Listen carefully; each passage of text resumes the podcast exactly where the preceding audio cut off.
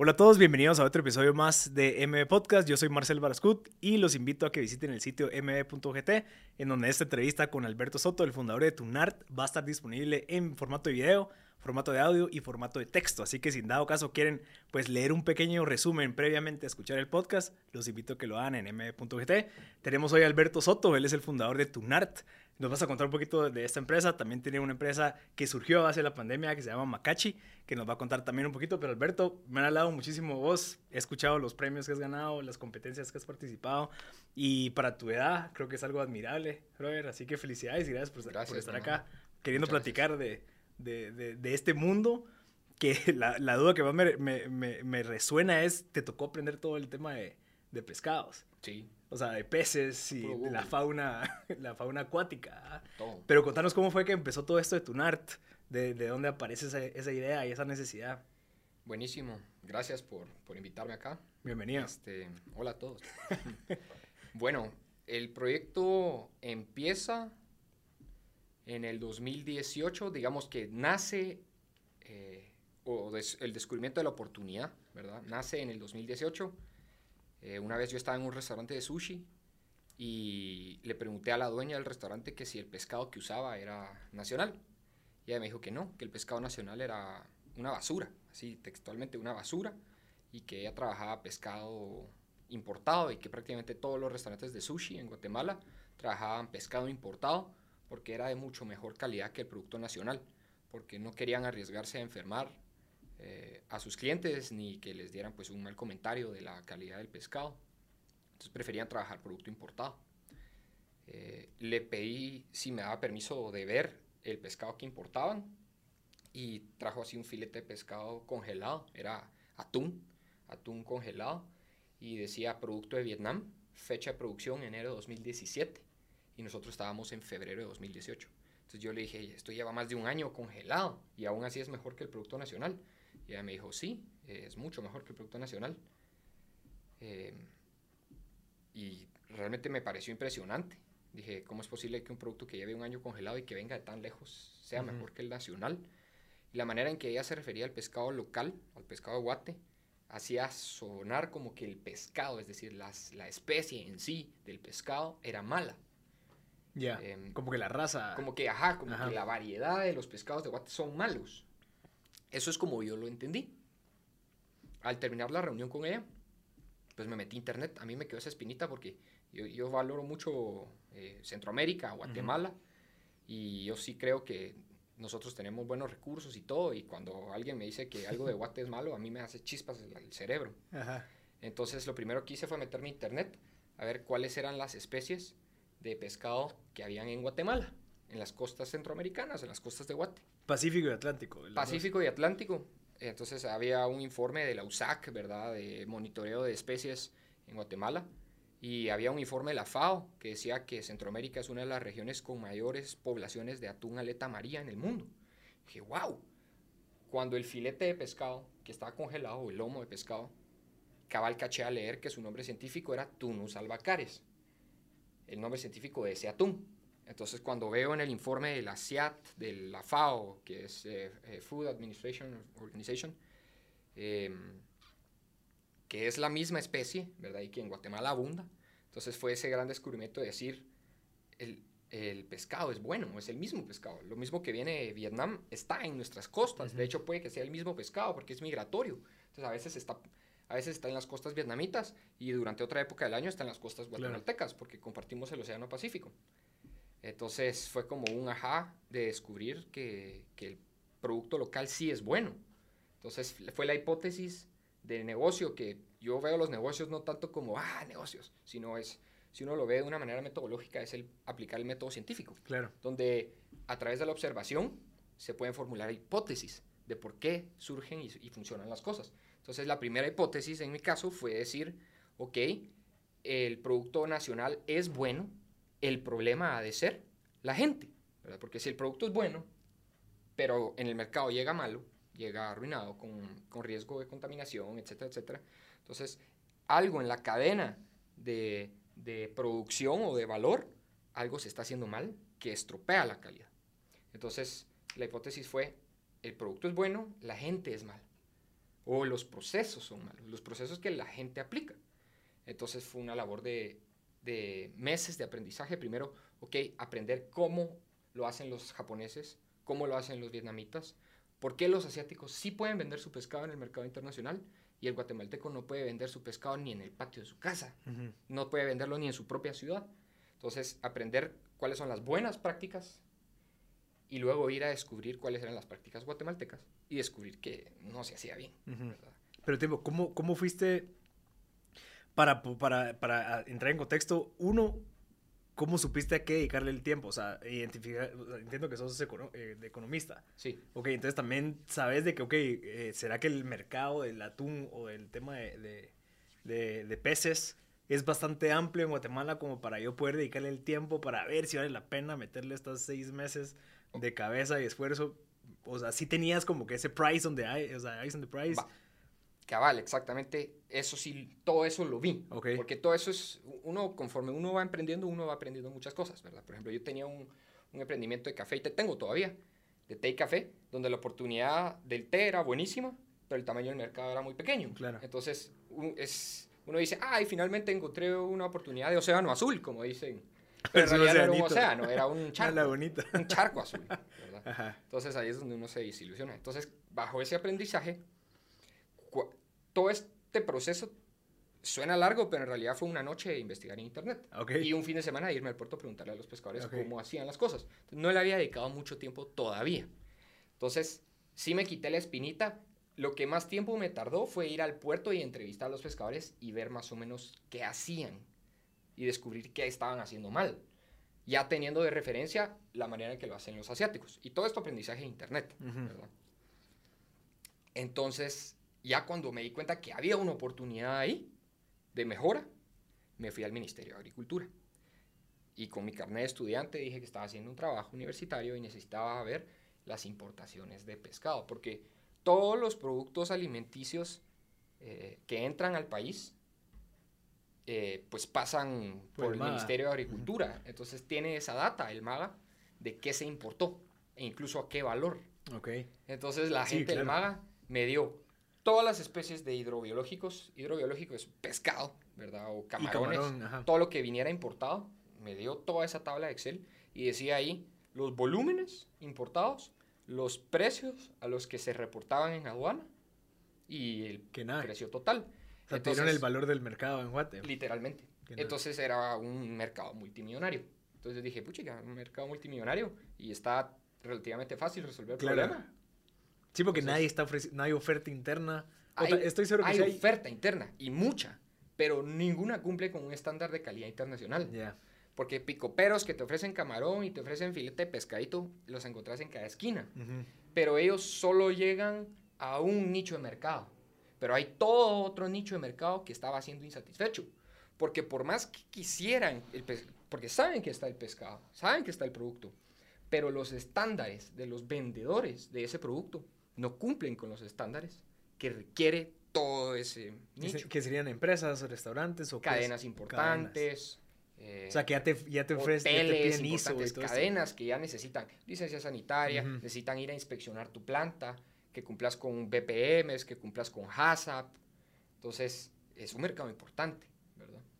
Todos esos restaurantes así de ceviches de, de a 35 pesos en un pick-up en una esquina de la zona 9, ese no es el mercado. Claro. Ese mercado es para toda la gente informal, que es como se manejaba la industria. O sea, vos no entraste a competir, digamos, sino que vos viniste a suplir una demanda insatisfecha. Ajá, correcto. Una demanda que estaba siendo satisfecha por un producto importado. Claro, sí, sí, sí. Ajá. Ajá. O sea, sí estaba siendo satisfecha, pero no de la mejor manera. Claro. Y también no dejando lo que, o sea, entiendo la parte de Guatemala y Centroamérica tuya, bueno, este dinero se va. Todo lo que vos cobras se va para otros países para está generando, está generando fuentes de empleo en Vietnam, en Filipinas, en China. Claro. Y, y, mientras tanto, nuestros compatriotas en las comunidades costeras ven jodidos. Entonces, es como una manera de dejar el dinero en la economía local. Pero entonces vos lo que entendiste fue, ok, viendo estos reportes, pero lo que entiendo de Tunart es que específicamente es exportación. Entonces ahí viene la siguiente parte. Todo el negocio Y toda esa fase de descubrimiento se basó en la necesidad del mercado local. Pero en el proceso nos dimos cuenta que el mismo problema que tenían las empresas y los restaurantes guatemaltecos lo tenían los restaurantes de Estados Unidos, donde tenían una necesidad de un producto de calidad que no estaba siendo satisfecha porque sus proveedores todos venían de Asia, o la gran mayoría venían de Asia. Entonces nos dimos cuenta que en vez de entregar el producto guatemalteco en Guatemala, lo podíamos exportar hacia el mercado extranjero a muchísimo mejores precios. Porque el poder adquisitivo de Estados Unidos es mil veces mayor que el de Guatemala. Entonces, en Guatemala te pelean el precio de todo. Entonces, tus márgenes son así. Mientras que el gringo, el, el dueño de un restaurante de sushi en Nueva York, tiene tanta plata y vende tan caro su plato. Un sitting en una mesa te vale mil dólares. ¿verdad? Entonces, te pueden pagar los mejores precios. Literalmente los mejores precios del mundo. O sea, no hay, no hay un mercado que pague mejores precios por el pescado que un restaurante japonés en una ciudad como Nueva York. Claro. Y eso fue un transcurso de seis meses. Todo esto. Digamos, estos aprendizajes, esos insights que tuviste obteniendo. Eso ya más o menos como de un año. Ah, bueno. Sí, porque. Pero, pero el proyecto, el proyecto ya iba avanzado, ¿verdad? El proyecto, o sea, veníamos trabajando con lo que teníamos, íbamos haciendo descubrimientos Claro. en el camino. Entonces, el descubrimiento de, de mejor exportar fue un descubrimiento que se hizo más o menos, eh, más o menos como al año de ya estar trabajando en el proyecto. Porque me interesa, o sea, me llama mucho la atención lo rápido que lo, es, que lo llevaste al, al siguiente nivel. ¿Me entendés? O sea, uno no tenía ningún conocimiento de te- todo el tema de hidro, hidroalim- hidro- Hidrobiológicos. hidrobiológicos. O sea, te tocó investigar de qué tipo de peces, Es todo, toda esta parte. sí. Después, la parte de la cadena de suministro local. O sea, Sí. la tuviste que haber dominado como para decir, ah, bueno, sí, funciona, no funciona. Podemos llegar hasta aquí, existe mercado, y luego tirarte a exportarlo ya en un país en donde obviamente los- las reglas de juego son un poquito, pues, no, no un poquito, distintas y tal vez un poco más competitivas, para ya estar exportando en un año creo que es bastante bien, o sea, de bastante acelerado. ¿Qué crees que hizo eso? ¿Crees que, eh, no sé, tenés esa claridad de negocios en donde todo es lineal y dices, ok, listo, o sea, los pasos que hay que hacer son estos? ¿Tuviste un mentor entre un inversionista que tuvo experiencia en exportación de alimentos? ¿O qué fue lo que hizo que en un año pudiera hacer ese salto? Bueno, en un a- desde que nació la empresa, la, desde que nació la idea fue febrero. Pongámoslo eso como el, el- el- el mes cero, el momento Ok. cero. A un año, la empresa estaba desarrollada a nivel modelo de negocio. Todo estaba clarísimo a nivel modelo de negocio. Eso ya es febrero de 2019. Ok. Cabal, en febrero nosotros nos fuimos a la regional de Whole Price en México. De ahí fuimos a la aceleradora. La aceleradora nos ayudó mucho. Nos fuimos a la aceleradora de jun- julio a septiembre. Y de septiembre a noviembre levantamos el capital de inversionistas. Y para diciembre de 2019 ya estábamos montando la planta de procesamiento En San José. en Puerto San José Ajá. y ya estábamos convirtiendo todo el bla, bla, bla que venía de un año atrás, un año y medio atrás, en, en realidad, Claro. ¿verdad? Porque todo fue bla, bla, bla. Todo fue, Pero un buen bla, Pitch, bla, bla, pitch, bien hecho pitch. con facts. sí, con puros facts y Ajá. con pura realidad, no es... es Yo que creo que... Lo, lo bonito de este negocio, yo siempre digo eso, los mejores no, las mejores ideas de negocio no son ideas, son descubrimientos Ujú, de problemas. Claro. cuando alguien des- cuando descubrís un problema, ahí tenés un negocio. Ujú. Entonces, mucha gente, Qué interesante. mucha gente comete el error de, de pensar que su idea de negocio va a venir ellos sentados en el sillón de su casa. ¿verdad? Pensando en la idea de negocio. El idea room. Ajá. Eh, de que hay un idea room y hay un montón de elementos creativos. Entonces, según ellos, con todos esos elementos creativos del idea room, se van a llenar de creatividad y están ahí Ajá. Bullshit. Bullshit. Ahí son ideas que no van a servir. Ajá. Porque el ser humano, el error del ser humano es pensar que nos, no- nos, nos endiosamos demasiado. Mm. Y creemos que nosotros como, como seres humanos somos, oh, pff, ideas. No. De hecho, la creatividad y la innovación es descubrimiento, es a través de tus sentidos ves cosas, entonces usas herramientas conocidas para mejorar sobre eso. Claro. Pero realmente los verdaderos descubrimientos y los aha moments y las ideas buenas, realmente es descubrimientos. Entonces es en la calle. Esta no fue una idea de negocio que, a ver, una idea de negocio con pescado. Se sentaba yo en un idea room. No, fue en un restaurante de sushi y yo estaba vendiendo café. yo estaba hustling con café. Estaba tratando yo de sacar adelante mi changarrito, mi vida, vendiendo un producto. Y estando en la calle y estando ahí, se presentó esa oportunidad y fue verla, ¿verdad? gracias a Dios. O sea, la identificaste, pero también lo importante fue que la validaste en el sentido de que, ok, sí hay algo que se puede hacer. Sí. Ahí no te quedaste solo como que, ah, sí hay que hacerlo, entonces no, sino que investiga. Creo que la parte de descubrimiento e investigación es en donde la gente se queda atascada. sí, y, ahí es donde sí hay un poco el factor de, de, la gente dice, bueno, ser emprendedor se nace o se hace, ¿verdad vos? No sé qué tanto se nace, yo creo que no se nace, pero sí se nurtured desde, desde tu niñez. Porque yo desde niño siempre tuve una naturaleza curiosa. Toda la vida, toda la vida. Siempre fui curiosísimo. Yo me metía y quería conocer, veía un bichito y quería descubrir por qué el bichito tenía la piel así, por qué tenía las patas así, y me ponía una lupa a verlo. Mientras que otros niños estaban ahí eh, payaso, ahí jugando con payaso. Yo nunca vi caricaturas, no veía caricaturas. Yo no veía caricaturas, me aburrían. A mí me gustaba ver Nat Geo, History mm. Channel, eh, Discovery Channel, Animal Planet. Animal Planet. Sí. Todo el día me pasaba viendo eso. Entonces, ahí es donde tal vez sí nací un poco diferente. No lo sé, ¿verdad? O tal vez algo en mi crianza me hizo ser así. Claro. Pero sí siempre tuve esa naturaleza curiosa.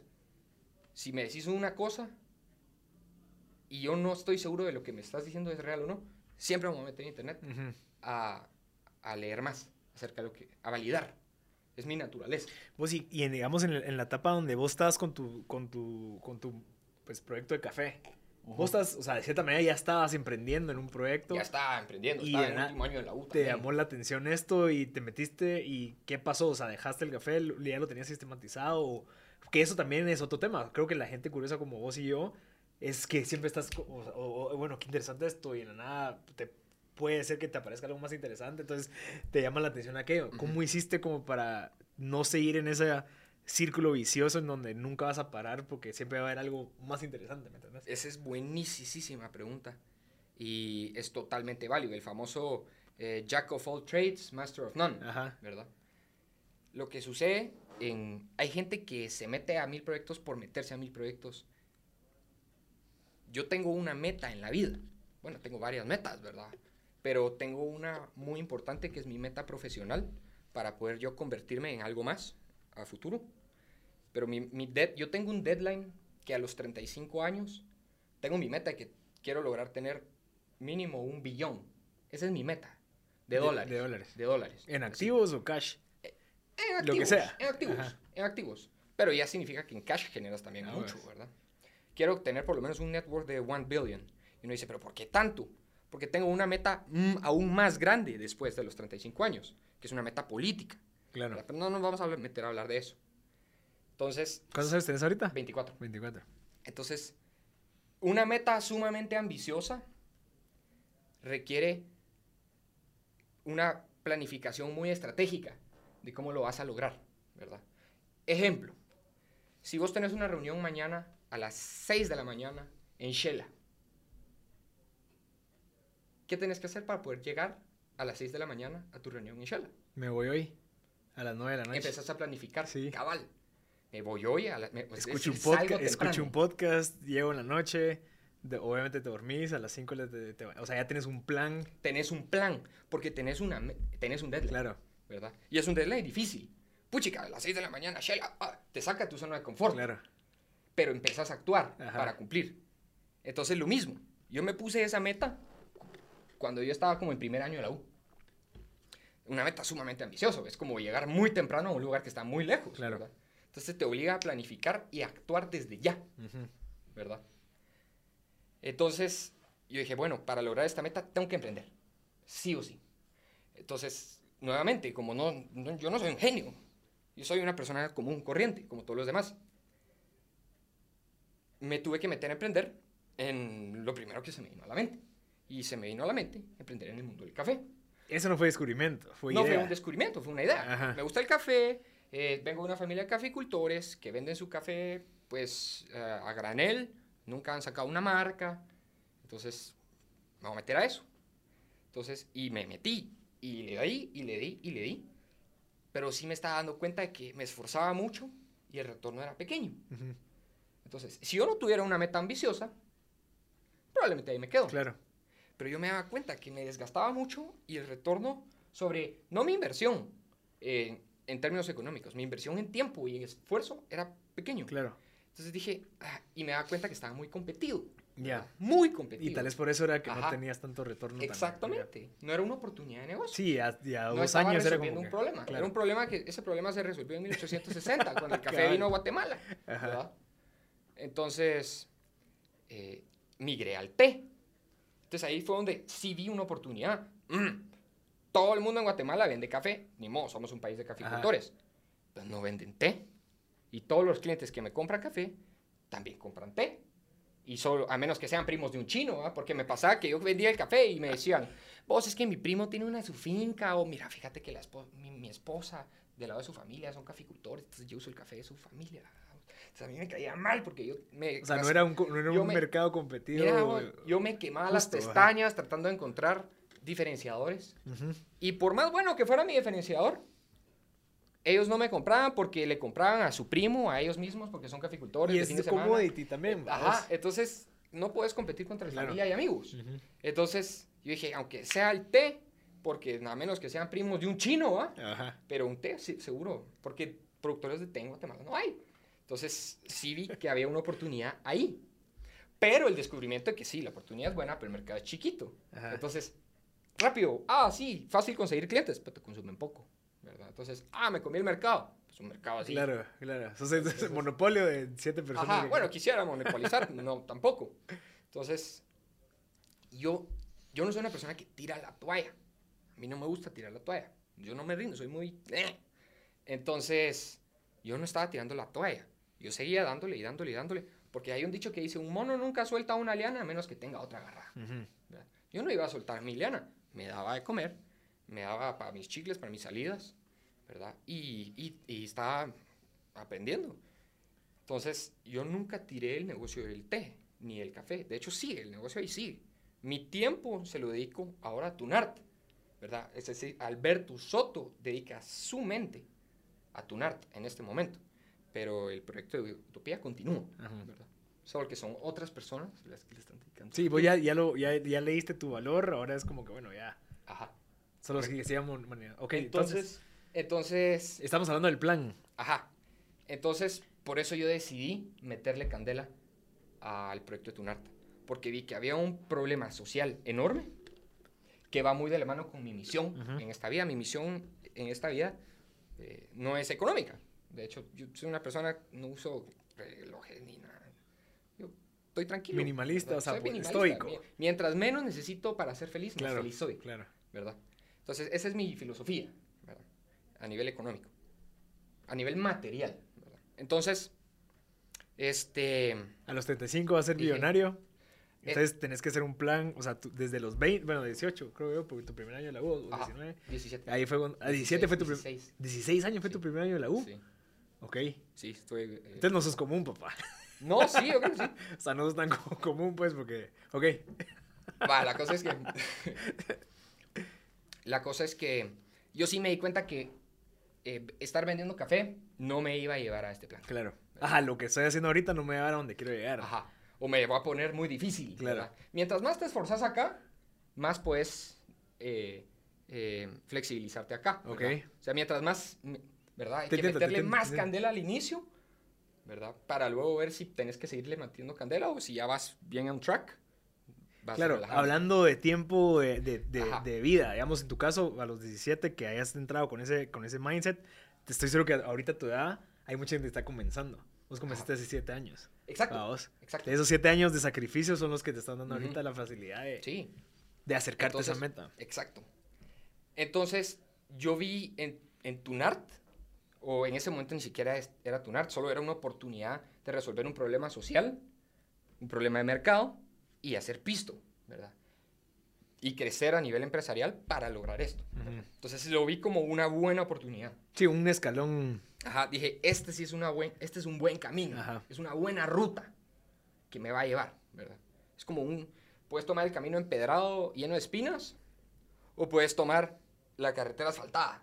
Entonces yo vi en Tunart una carretera mucho más asfaltada hacia el destino, ¿verdad? Entonces, la tomé. La tomé. Y, me, y, a mí me gusta siempre preguntarle a todo el mundo. Eh, le pregunto a mi mamá, le pregunto a mi papá, a mentores, amigos. Les digo, para escuchar qué dice la gente. Hay, hay una cosa que dice, en, en el consejo de muchos se encuentra la sabiduría, ¿verdad? Y hoy le estaba diciendo a la gente que me quería meter a este proyecto de, de- del pescado, que había una oportunidad, específicamente en el atún. Todos me decían, hombre, todo el mundo me dijo que no, que no me metiera, pero aún así lo hice. Pero ¿por qué te decían que no? Estás en la U, eh, encima ya tenés utopía, eh, que andas, no hombre, que vas a estar luqueando, no, eh, enfocate, mm, eh, jack of all trades, master Claro. of none, pero yo no lo hacía por hacer mucho, no era por jack of all trades, Sí, O sea, yo estaba dispuesto a tirarme all in. Sí, porque hay, hay, hay veces en donde tal vez, y te, me pasó a mí, que era como que vos, yo sentía que yo tenía que estar haciendo algo. Y ahí es en donde uno se empieza a involucrar en cualquier proyecto que se le cruce. Ujú. Antes voy a empezar a traer no sé qué, antes voy a empezar a vender aquí llantas. ah, voy a empezar. Entonces como que te empezás a, Tu a- mente a- se dispersa. solo con el afán de estar haciendo algo y sentir que estás haciendo algo. Sí. Entonces vos no lo estás haciendo por eso, vos eras como que, ok, esto va dentro de la estrategia de que, ok, este input me va a traer más output que este input que estoy haciendo actualmente, ¿verdad? O sea, sí, sí, habí- sí hay un plan, ¿me entendés? Sí. No solamente lo estás haciendo porque, ah, ok, se me ocurrió esto, entonces lo voy a hacer, sino que sí. Y, y- y prácticamente yo a nivel mental, o sea, Alberto Soto dejó botado Utopía. O sea, Utopía a nivel de SA sigue siendo mío, ¿verdad? Y, y así, ¿verdad? Pero a nivel de que Alberto, ¿qué porcentaje de su tiempo se lo dedica a, Utopía? Menos del 1% de su tiempo. Pero sí lo dejaste funcionando. Funcionando. Ah, o sea, sí estableciste procesos, sistemas. Funcionando. Porque también hay una cosa importante. En el proceso emprendedor, eh, no te demora 24/7, pues. Ujú. Por ejemplo, cuando estás empezando en el, en el idea stage, it's not a full-time job. Se vuelve un full-time job cuando ya es una empresa. Ujú. Y ya tenés clientes, proveedores, tenés que cobrar, tenés que Ujú. pagar, tenés que eh, distribuir. Ahí se vuelve un full-time job. Cuando estás en el proceso de, de modelo de negocios, validación de modelo de negocios, el pitch, hablar Ujú. con inversionistas aquí, hablar con- ahí no te ocupa demasiado tiempo. Entonces yo continuaba operando Utopía, pero ya trabajando en cómo dejarla autónoma Ya. que, que prácticamente se fuera solita. ¿Verdad? Entonces ya, estaba un, ya no le estaba metiendo tanto a las ventas, ya estaba en un proceso más de acomodarme. Acomodarme. Y me ayudó a haber cerrado muy buenos clientes en Utopía, que hoy en día continúan con la Ujú. empresa y el crecimiento de ellos me genera un crecimiento. Ujú. Pero Entonces ya no se volvió una empresa enfocada en crecer, crecer, crecer, marketing, marketing, marketing. Me enfoqué en calidad de producto y no fallarle a los clientes Claro. actuales. Los clientes fieles, ma- mantenerlos fieles con calidad de producto Ujú. y precios competitivos. Pues sí, eso es interesante porque si te das cuenta, el primer chance que es la ideación es en donde tal vez los emprendedores es donde agregan valor. Y en la parte de automatización, y eso cuando son solo tareas y repetitive tasks, ¿va? o sea, ¿qué, ¿qué lo tengo que repetir? ¿Cómo lo meto en un sistema? ¿Cómo- Ujú. ¿Qué software meto aquí? Porque ya sabes de qué se vende, Cabal. qué no se vende, a qué precio, quiénes se lo compran. cómo Administración, ¿verdad? Ajá, ya lo puedes delegar. Sí, exacto. Por ejemplo, yo soy muy mal administrador. Me aburre. Si lo he tenido que hacer, lo he, tenido que hacer. Pues no me lo disfruto. Entonces, entender ¿verdad? Porque la gente dice, ah, no, que esta gente... Ahí sí, la importancia de encontrar un buen equipo. ¿verdad? Ujú, Yo no entiendo, yo, yo me enfoco en mis fortalezas. ujú. Yo no trato de, de mejorar mis debilidades. Trato de no... De aprender, así como para... Ajá, con el lo fin de- de- básico, claro. ajá, saber, entender, pero, pero procurar dedicar mi tiempo a mi fortaleza. Uno, uno tiene que dedicarle su tiempo a sus Ujú. fortalezas. Y sus debilidades, si intentas trabajar demasiado en las debilidades y decir, ah, que sigo aquí, sigo aquí, te vas a desgastar. ¿verdad? No está en tu naturaleza. Mejor delegásela a alguien que sí le nazca, ¿verdad? Es como los incentivos alineados, ¿verdad? En ese caso es un incentivo natural, alineado a un proceso, ¿verdad? Sí. No, no, te entiendo porque creo que ese es en donde muchos a veces se encuentran y es en donde, donde los, digamos, un fundador es como un constructor. Ajá. O sea, vos pones las piezas, fuiste el que investigaste, entonces de cierta manera como que, ok, es esa, esa claridad, esa visión, esa habilidad de poder escribir una visión, no todo lo tienen. Y creo que ese es donde es tu fortaleza y, y estoy seguro que es el mío también. Pero ya la parte de, bueno, ahora quedarte aquí, ver que todo funcione, siento que es en donde yo ya pierdo el, el gancho y ahí es donde empiezo a fallar. Y Exacto. creo que es lo que te pasó a vos. Entonces, sí, sí creo y, y comparto bastante lo tuyo de for- eh, eh, trabajar en las fortalezas para seguir creando esas visiones para que solo después solo entres a sistematizarlo y que funcione. Exactamente, exactamente. Y ahí es donde entra el valor de los cofundadores, de los Mm. socios, ¿verdad? Entonces, en el caso de Tunart, Tunart no existiría sin, sin otras dos personas claves en la empresa, que son el gerente comercial y el gerente de operaciones, que son cofundadores de Tunart también, y son igual de importantes. Teníamos el mismo nivel de importancia, porque uno no, es, uno no existe sin el otro Claro. y el otro no existe sin el otro, ¿verdad? Porque yo construyo castillos de papel, pues se me caen. Si no hay una persona a mi lado que su especialidad sea cimentar eso. ¿verdad? Entonces, llamémosle el arquitecto que hace los planos y luego está el ingeniero Ujú. que lo ejecuta. Y el arquitecto siempre vela que la ejecución vaya de acuerdo al plan. ¿verdad? Y así es como se hace una obra. ¿verdad vos? Aunque tal vez en el mundo de los negocios no es tan correcto usar la analogía del arquitecto y el maestro de obra, porque el- una construcción finaliza, ¿verdad? Ya. mientras que una empresa, la idea es que no finaliza, es ongoing, ¿verdad? Pero es más o menos la idea. Sí, sí, sí. Eso, la construcción puede ser un producto, puede ser un servicio que al final es como eh, que, que- que se tiene que mantener. Pero interesante, vos como cuando al momento de, de que te ideaste o cuando descubriste la solución a este problema, digamos, cuando dijiste, ok, aquí hay una oportunidad, ¿cómo fue que, tu- que, que trajiste o, o cómo fue que pescaste a estos dos cofundadores? Eh, ¿Basado en qué? O sea, dijiste yo con él tuve experiencia en- antes, aquel es bueno para mate en el colegio, no sé, ¿cuáles fueron tus variables en donde dijiste este es gerente comercial y este es gerente administrativo? Mira, este. Leer un montón en internet acerca de los tipos de personas. A mí me gusta mucho un test que se llama Myers-Briggs Personality Test. Eh, Las 16 personalidades, Sí. ese es, ya. cabal. Uso, digamos que es muy importante en mi toma de decisiones sobre qué persona va a entrar al equipo o no. Porque en una entrevista de trabajo cualquier persona te puede echar una gran paja. Claro, viene con la gana de quedar bien Ajá. con vos. Pero en un examen psicológico te empiezan a tirar traits, underlying traits, o sea, cosas que no estás viendo en Claro. esa entrevista. Porque en la entrevista son 30 minutos donde él va a hablar lo que él tiene que hablar para ganarse ese puesto. Claro, Y si está sentado en la entrevista es porque quiere el puesto. Claro, ¿verdad, y va a hacer lo Entonces posible va a hablar, bla, bla, bla, que vaya de acuerdo al puesto. Pero cuando ves que su perfil psicológico te dice que él, bueno, si es un puesto operativo, pero en su perfil psicológico te dice que él es eh, muy imaginativo y muy emocional, ¿verdad? Y toma decisiones emocionales, ¿verdad? Y que puede ser distraído, ¿verdad? Entonces, para operaciones, ¿no?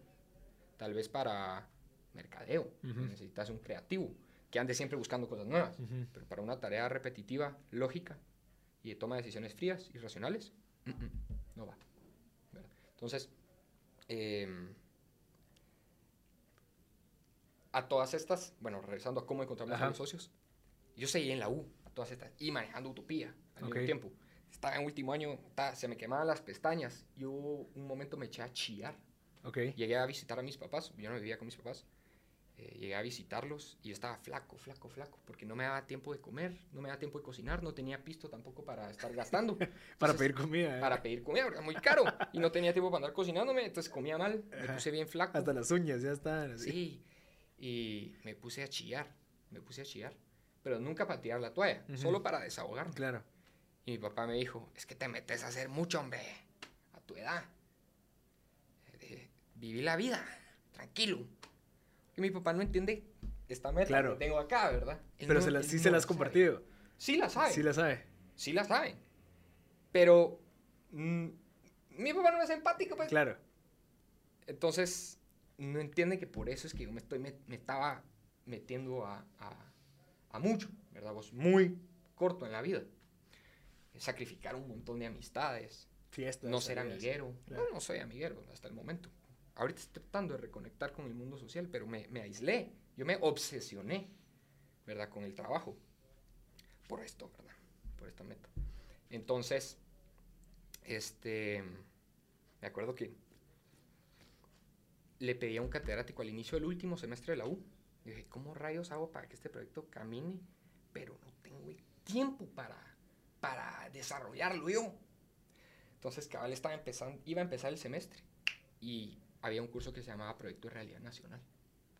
Y yo dije, puchica, esta idea es como muy de la realidad nacional. Y entonces fui a hablar con el catedrático antes de que empezara el curso y le conté la oportunidad de negocios. Que ni siquiera lo veíamos como una yo ni lo veía como una oportunidad de negocios tal cual, lo veía como un problema social que se debía resolver, que era la situación en la que estaban los pobres pescadores artesanales chapines, que no tenían acceso ni a su propio mercado, y mucho menos al extranjero. Entonces le conté el proyecto y él dijo, ¡Hala, qué chilero ese proyecto vos! Y yo le dije, ¿será que podemos ponerlo como proyecto final?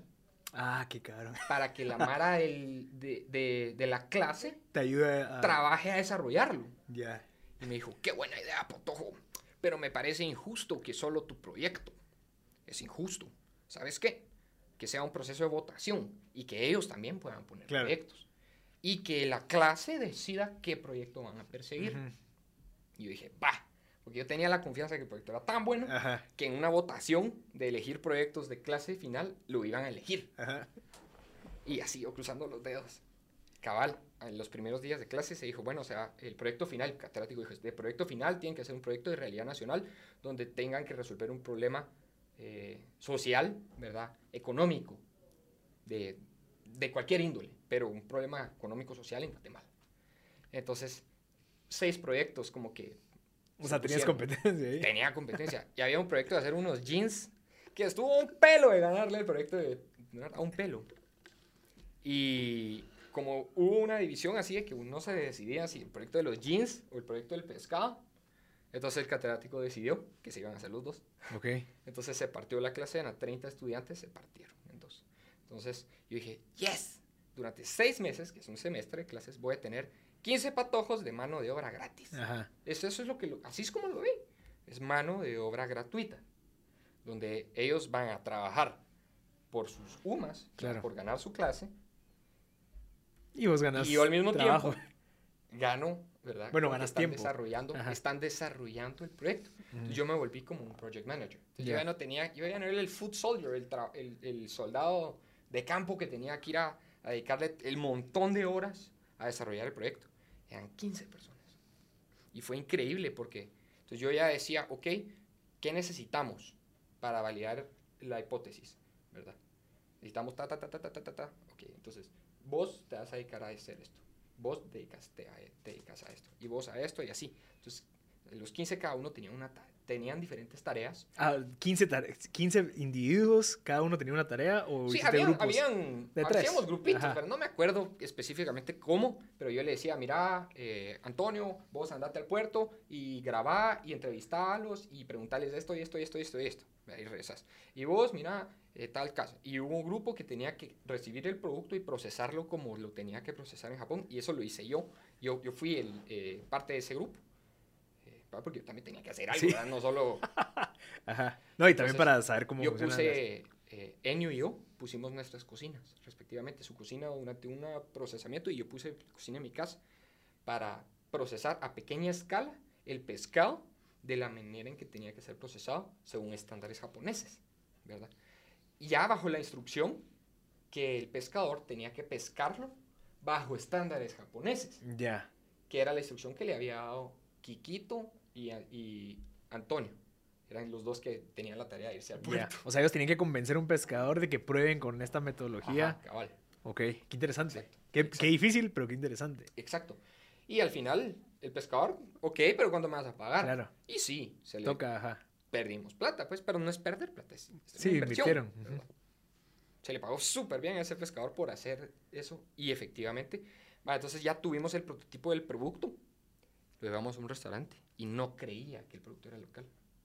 Agarrar el filete del de Vietnam y el tuyo y decía, pero ¿cómo así? O sea, Ajá. Vos, pero mira, el color es igual al del importado. Sí, pero es nacional. Eso que este lleva un año congelado, huele como huele a pescado, chish. Mientras que el nuestro es fresquito, mira, huele a la, a la puchica, qué rico. El otro sabe a plasticina, vos. Sí, el nuestro sabe delicioso. Puchica, firmanos, eh, eh, vos como chef de este restaurante, firma la intención de compra. Pone que hoy, Guatemala, tal fecha, eh, provee el producto de Guatún, nos llamamos Ah, Guatún, Guatún. en ese momento, de Guatún, y sobrepasa las expectativas de calidad y precio y nos interesaría trabajar con este producto. Firma de ellos, ¿verdad? Como chefs diciendo, dando su palabra de que este producto era mejor. Entonces, nosotros recopilamos eh, cartas de intención de compra con la firma de los chefs más importantes de la industria de sushi, Ajá. que es un referente de pescado crudo y de calidad, y se lo llevamos a los importadores, que son esas empresas grandes que traen contenedores de pescado congelado de diferentes Ya. países del mundo. Son empresas monstruos, para que vieran que nuestro producto era bueno, ¿verdad? O sea, que Eh, probaran en vez de importarlo, comprártelo a vos y así Ajá. distribuírselo a sus restaurantes. Correcto, correcto. Pues sí, esa, esa, esa visibilidad de los jugadores clave, ¿cómo, los, ¿cómo lo fuiste mapeando? Porque también... Porque cuando vi las importaciones del Maga, no eran 100 restaurantes que importaban su pescado Ajá. de Estados Unidos o del resto del mundo. Eran 10, Eran, para, para ser así, claro, eran 7. 7 importadoras. 7 importadores controlaban el 100% del mercado importado. Qué interesante. Entonces, un mercado de 4 millones de dólares anuales en manos de 7 Dividido personas. 7. Ajá. Puchicas, Más fácil. cabal, 600 mil dólares cada uno. Así.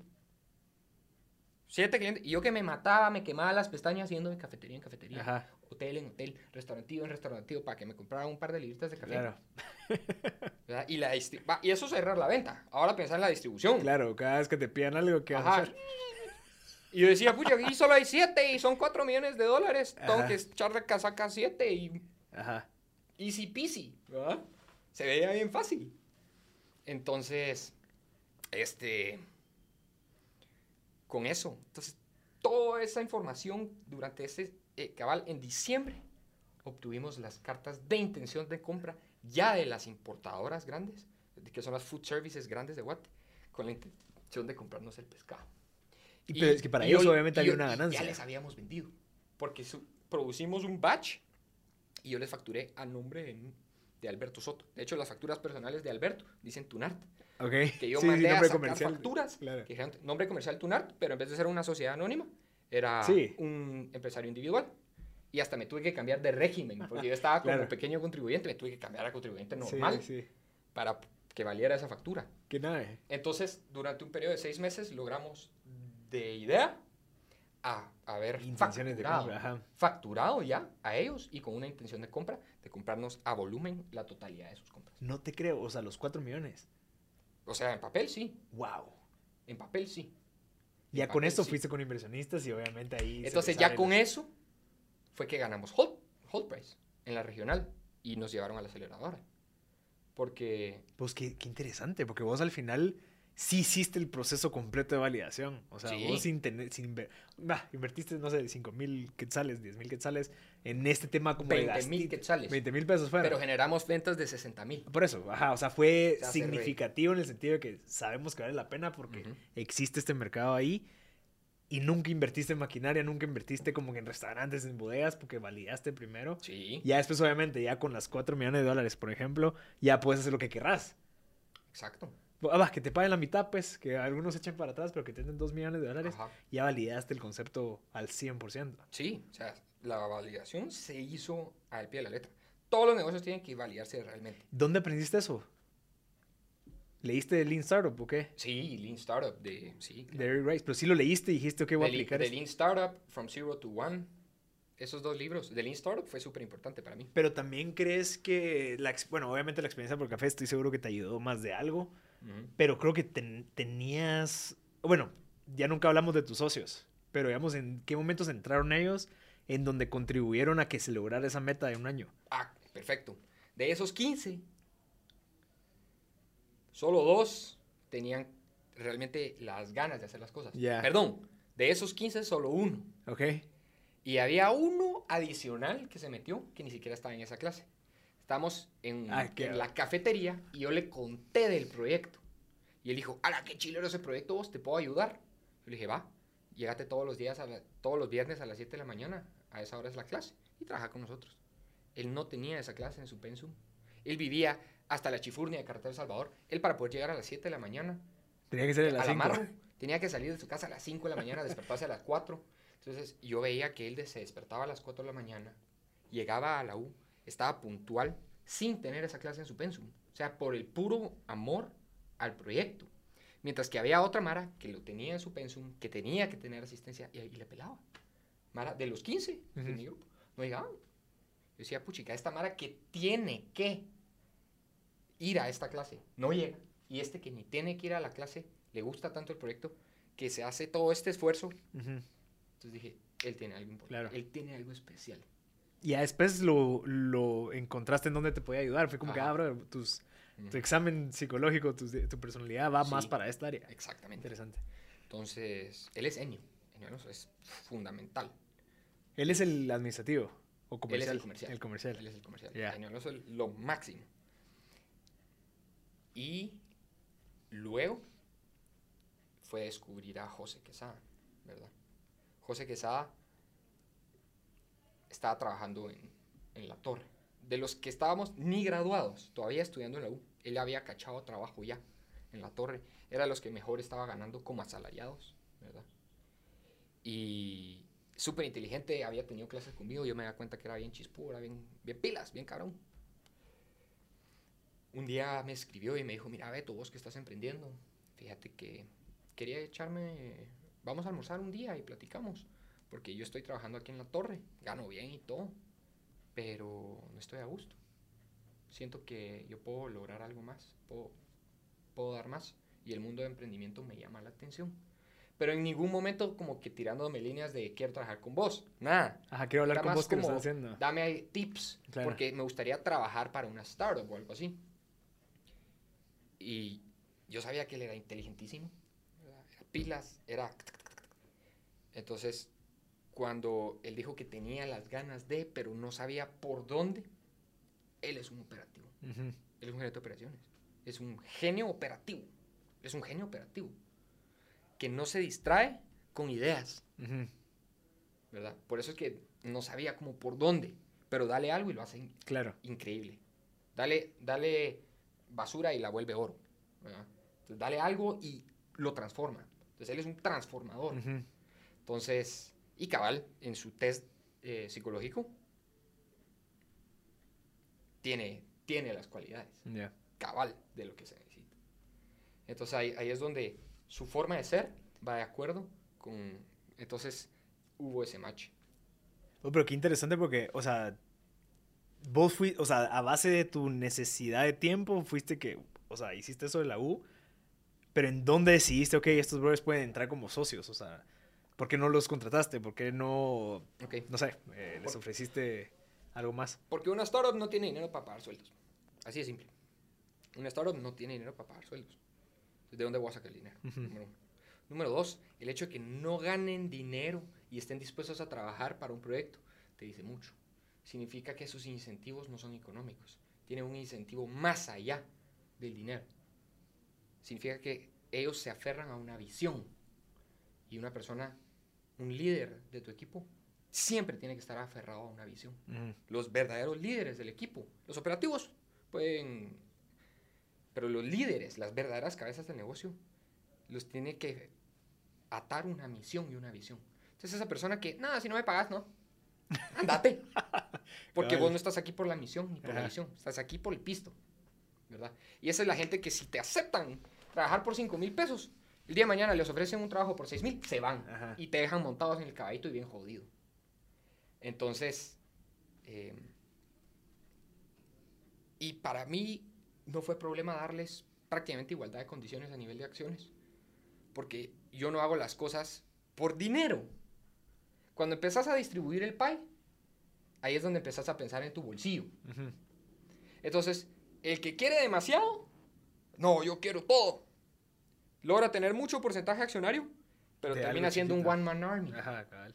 Un dicho que mi papá siempre me dijo fue, mijo, los chicleros son 100% dueños de su venta de chicle, pero ahí están de chicleros. Entonces, yo estoy dispuesto a sacrificar el 99,99999% de mis acciones a cambio de lograr el objetivo. Mm. Y en este caso el objetivo era hacer realidad el proyecto. Entonces, no es un objetivo monetario. Ah, quiero ganar 50 mil quetzales al mes. No. El objetivo era hacer realidad Tunar. Claro. Eso, es, eso va primero. Esa es, la, esa es la primera de las necesidades. Entonces, tenés que armar la jugada, la estrategia, el negocio, de tal manera que cumplas con el objetivo.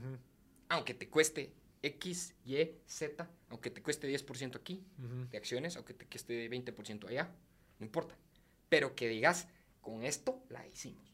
Que digas, "Eh, esto, ¿verdad? Sí, ser, como- ser, ¿cómo se llama? Cola de, de león en vez de cabeza de ratón. ¿va? O sea, que, que seas el más grande, pero de algo chiquito que lo lograste vos solo. Ajá. O bueno, compartamos todo esto, entremos a jugar grandes ligas. Sí, exactamente. Entonces no tuve miedo a dar participación accionaria. Porque dije, estos cuates son... Eso sí, te arriesgas a que no te salgan buenos. Ajá. que ya me había pasado y nos pasó, ¿verdad? Ajá. Hay un otro socio del que no estoy hablando que nos pasó, ya montadísimos en el caballito, ya teniendo toda la participación accionaria, no salió, no salió como, como, como, como debió de haber salido. Y tuvimos que deshacernos de él. Y nos costó, y la sufrimos, y la palideamos, y acciones legales, y bla, bla, bla, bla, bla. Pero se aprendió, ¿verdad? Aprendizaje, y es costo, ¿verdad? vos? No todo tiene que salir perfecto, Claro, claro, claro. ¿verdad? Siempre hay un costo. Y es parte de ese proceso, o sea, esa Parte. meta tan ambiciosa tiene esto, ah, ese Sí. tipo de, de cosas no tan bonitas Sí. dentro de la historia. Sí, exacto. O sea, aquí te estoy contando lo fácil. ¿verdad? Ajá. Aquí tiene un proceso donde te lleva candanga, ¿verdad? te Claro. lleva la gran diabla.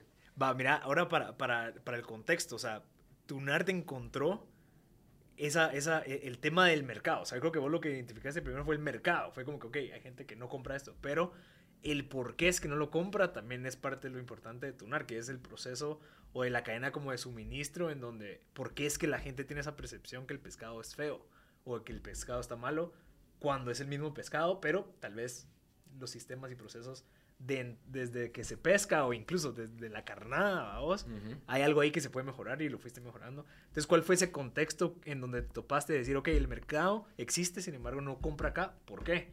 Son las personas, vos dijiste que era tu primera hipótesis. No sé si validaste esa hipótesis o te diste cuenta que no era la persona, sino que era el sistema, o que, ¿cómo fue?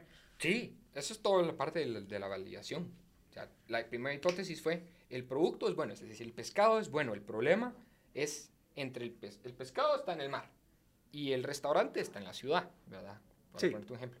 En algún, pros, en algún momento de la cadena, el pescado se arruina. Entonces ya este ya no lo quiere. Y la percepción es, Ajá. el pescado de guate es malo. Ajá, cabal. Entonces, cabal, el producto sale al 100. Sale igual que el de Pensarlo en porcentajes. Ajá. Sale a 100% del mar. Sale. De hecho, Sí, el mundo vivo, del pescado, ¿verdad? de hecho, se, se, se mide. 10 es un pescado, o sea, en el mundo de la industria del pescado, se mide la calidad de un pescado del 10. Del, de, 10 es Perfecto. perfecto, está vivo. Ah, Un bueno, 10 sí, está vivo. Un 9 es, se acaba de morir. Ah, bueno. Solo porque no está vivo, ya, ya, ya es nueve. Ajá. Todo porque no está vivo, ya es Ajá. 9. Exacto. Entonces, hagamos de caso que la calidad nacional llegaba a 3. Nombre. Ejemplo. Ajá. Entonces, el restaurante tiene un estándar que necesita mínimo un Seis. Un 5. Ajá. En Guate un 5. Ajá. Ni siquiera era mucho. Entonces es eso, ¿verdad? Darnos cuenta que en qué proceso se pierde.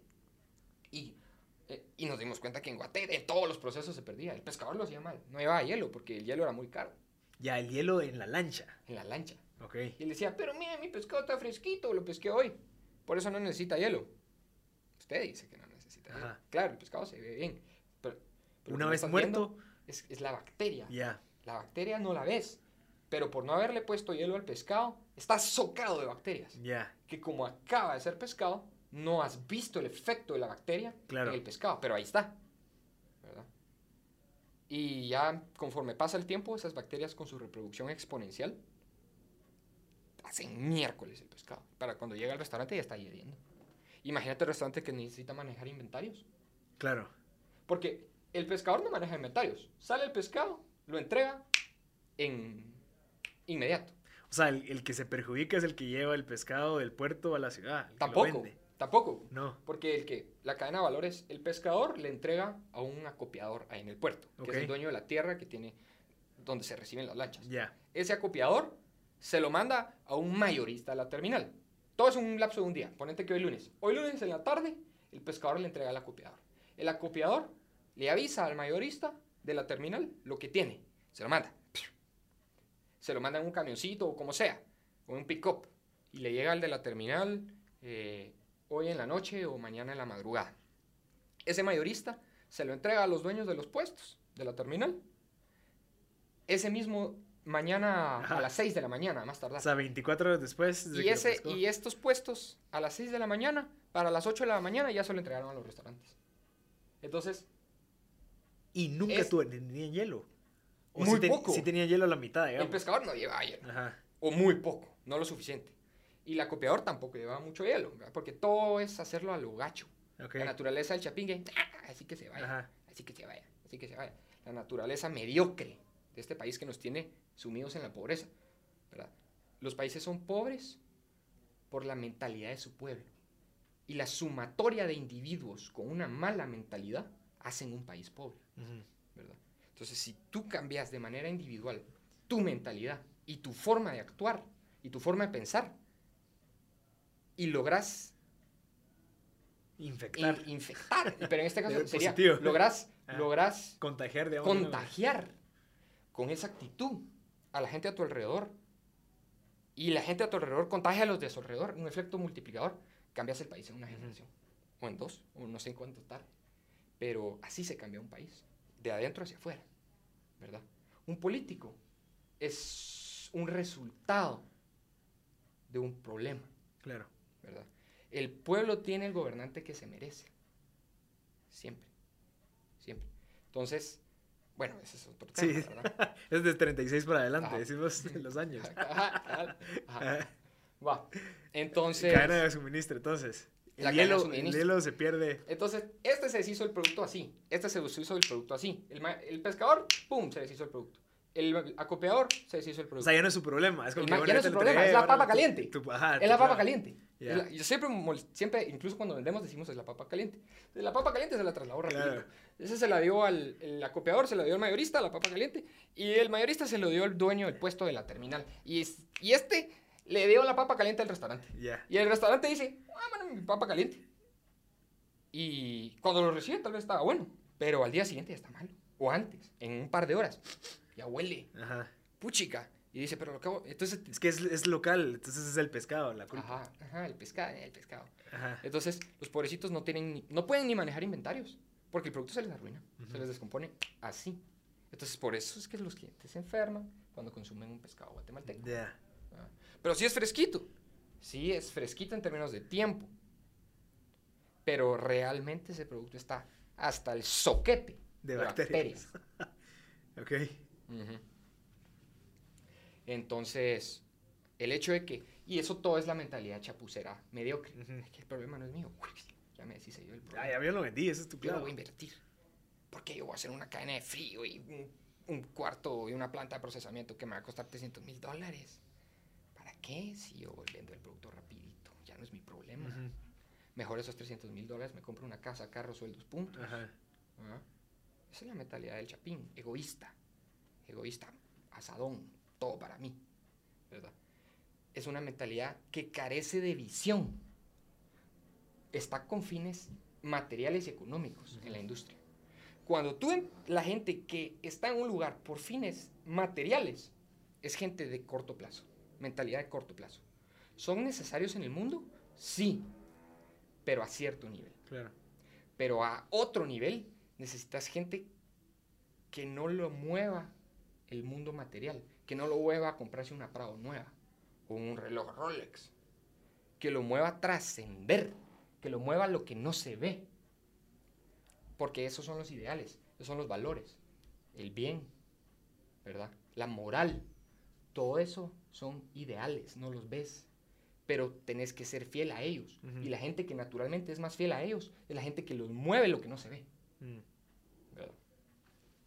Entonces, ustedes, digamos, vinieron y, digamos, en ese caso con el pescador, ah, mira, ver, hay que hacer esto, ah, la gran, pero pagame. Entonces, porque no entiendo por qué lo querés hacer. O sea, me vas a quitar más tiempo. Entiendo, estoy seguro que tal vez la manera que ustedes querían como enseñar o la metodología que querían como que aplicar lleva más tiempo, por lleva más tiempo, es más difícil, lleva más trabajo. ya no quiero hacer eso. ¿Cómo, o sea, ¿empezaste desde el pescador hasta atrás o, o, empezaste desde los restaurantes hacia, hacia el pescador? O sea, como que... Simultáneo. Ok. Simultáneo. Y al inicio tenés que... Y esa es la importancia de encontrarle el mejor dueño al pescado. Porque, ¿cómo es posible que yo voy a aplicar toda esta inversión y el pescador va a implicar toda esta inversión en tiempo, en hielo, que todo tiene un costo en tiempo y en dinero? si al final le voy a vender el pescado a un señor que vende unos pickups baratísimos, que no le importa porque es precio, precio, precio, precio, precio, precio. Entonces ahí está el problema, donde no está alineado. Un cliente que no está alineado a una cultura de calidad. Y una cultura de calidad siempre requiere mayor esfuerzo. Y mayor esfuerzo requiere mayor dinero. Entonces, para resolver este problema necesitamos los mejores clientes posibles para que hayan incentivos alineados porque los incentivos siempre deben estar alineados para que las cosas funcionen. Siempre, los incentivos económicos son fuertísimos, porque los incentivos económicos son incentivos sociales, y nosotros somos seres sociales, ¿verdad? Al final, el dinero, ¿para qué lo usas? Para resolver tus problemas sociales, ¿verdad? El dinero se convierte en una solución de problemas individuales. Entonces, mientras más dinero me pueda pagar el cliente, más dinero le puedo pagar al pescador para que tenga más incentivo de trabajar y cuidar la calidad. Porque si yo le pongo todas estas tareas para comprarle barato el pescado, nació muerto el niño. claro. Sí, Nueve meses y... Sí, sí, ok. Entonces ahí es donde, ¿por qué lo vendemos en el mercado extranjero? Por eso. Claro. ¿Y, ¿Y cuál es el beneficio? Bueno, el beneficio más allá de económico es es trabajar en cambiarle la mentalidad al pescador. Sí. Ya no tienen la mentalidad chapucera. Se dan cuenta que chapuz es, pan para hoy, hambre para mañana. Mientras que esforzarse en calidad, cuidar el producto, trae retorno, ¿verdad? Entonces, alineamos los incentivos. Entonces, Guatemala ya no está vendiendo basura, o por lo menos eh, eh, el producto de Tunart ya no es vender mala calidad, lastimosamente Guatemala es un referente internacional de mala calidad, con muchas cosas, ¿verdad? Mala calidad en el servicio. Vas a un taller mecánico, había que poner cuatro tornillos, tú ponen tres. O dos, uno aquí, uno aquí, vamos. Es, es, está enraizada esa mentalidad en nuestro país y hay que irla sacando de poquitos. Entonces, yo no soy Superman, ni, ni todopoderoso, omnipotente y omnipresente como para transformar Guatemala entera. Pero tengo la capacidad de enfocarme en una industria y de resolver esos problemas en la industria. Y gente que ve este programa se inspire y busque resolver otros problemas de Guatemala en otras industrias de la manera correcta. Y así es como es una mentalidad que se contagia y se rebalsa, ¿verdad? Es un efecto multiplicador, es un COVID, pero en vez de, virus que te enferma, es una mentalidad que te hace crecer y que hace crecer a las demás personas, ¿verdad? Que nada. Pues, ¿y en qué momento? O sea, ahorita estamos hablando de tu NART en el primer año. Sí. Validaste, conseguiste las órdenes de compra, te topaste con el tema de, ok, listo, tal vez estos cuatro millones o lo que sea, no es suficiente como para que estemos exigiéndole tanta calidad a estos pescadores. Entonces tuviste que decir, ok, listo, entonces ¿quién me puede comprar? O sea, estos, estos lugares en donde el, nivel socioeconómico es un poquito más alto, el nivel adquisitivo eh, igual. ¿Cuál fue el siguiente paso para decir, ok, entonces mientras que resuelvo este tema de los 4 millones de dólares locales, ¿cómo hago para atender este mercado de 180 millones de dólares, digamos? Perfecto. Los 4 millones estaban en en una intención de compra, ¿verdad? No son reales, claro. no, ni siquiera es un contrato, solo es una intención de compra, ¿verdad? No teníamos nada, ahí no teníamos ni un LEN y nos dimos cuenta que para resolver este problema necesitábamos mucho capital. No es un problema que se resuelve así. Ajá. Así como si vos querés eh, hacer dinero haciendo un mall, necesitas hacer un Sí, sí, antes de empezar a hacer. Ajá, y esa es una inversión, ese es el famoso barrera de entrada, Ajá. ¿verdad? La famosa barrera de entrada que se aprende en la U. Entonces, la barrera de entrada para nosotros entrar a resolver este problema, mínimo, eran 400 mil dólares. Mínimo. Nos pusimos a volar pluma. ¿De cuánto realmente nos iba a costar hacer una planta con un acopio, con un muelle, con una fábrica de hielo para darle el hielo a los pescadores? Para que fueran a pescar con hielo, ¿verdad? Y no cobrárselos, porque no lo querían pagar, ¿verdad? Era, era bastante plata. Entonces, sí o sí necesitábamos una inversión. Entonces, ahí, esa es la razón de meterse a competencias de pitches, Claro. ¿verdad? Al City, al GSEA, al Hold Price, a- y en el caso específico de Tunart, fue Hold Price el que nos hizo levantarnos. Ahí sí que, adiós, gracias, y el esfuerzo de, de- de los que montamos el prototipo y todo, nosotros fuimos elegidos para irnos a, a la aceleradora. Y ahí tuvimos contactos con un montón de gente con mucha plata en el mundo. Así como vos le das 5 pesos a una persona que te pide una limosna en un, en un semáforo, relativo a tu riqueza, es igual. 5 pesos no es nada. Ajá. Pues nosotros en esa aceleradora tuvimos contacto con personas con tanta plata que para ellos dar una limosna de 200 mil dólares en Guatemala a un proyecto interesante no es nada. Así es. El, el dinero sobra en este mundo. Si algo sobra en este mundo, es el capital. Pero el capital solo se aloca en lugares donde hay retorno, Claro. naturalmente. Porque las personas que suelen tener capital tienen esa naturaleza de que quieren ver un retorno. Y es la naturaleza perfecta, Capitalismo. Capitalismo. Ajá. ¿verdad? Y sostenibilidad, porque el capi- eh, los negocios son au- sos- autosostenibles en largo plazo. Ujú. El capitalismo es enseñarle a la gente a pescar y que te provean de pescado, no darles el pescado. Ujú. Aquí aplica re bien ese dicho de no comer un pescado, sino que darle una caña. Dale hielo. Ajá. Ajá. Entonces, igual, ¿verdad? Dale caña y hielo, porque si no, no llega el pescado. Entonces tuvimos acceso a, a capitalistas, capitalistas, ¿no? Ujú. inversionistas extranjeros, y nos dimos cuenta que en el pool de oportunidades de gente interesada en invertir en el proyecto, necesitábamos alguien, porque todo, todo, todo, todo tiene que tener una estrategia detrás. Pisto por levantar pisto por levantar pisto no te va a llevar a ningún lado, Ajá. te va a dar problemas. Uno tiene que ser muy estratégico, incluso en la manera en que levantas pisto, ¿verdad? Porque pisto, ya cuando te das cuenta que cualquiera te puede dar el, el dinero para levantar el proyecto, bueno, cualquiera, ya, ¿verdad? En Sí. Guatemala es otra ronda, en Guatemala es otra onda. Entonces ya empezás a ser más selectivo. Ellos, ¿qué me traen a la mesa?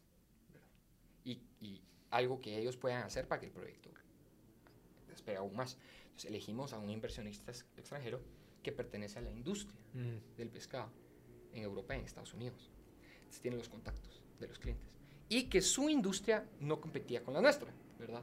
Siempre era dentro del mundo de la pesca y dentro del mundo del pescado, pero él se dedicaba a otras cosas. Nosotros no entramos a competir con él a nivel internacional. Él era como una, un- una cosa más dentro de lo que él hace, ¿verdad? Entonces así es como él nos dio los contactos.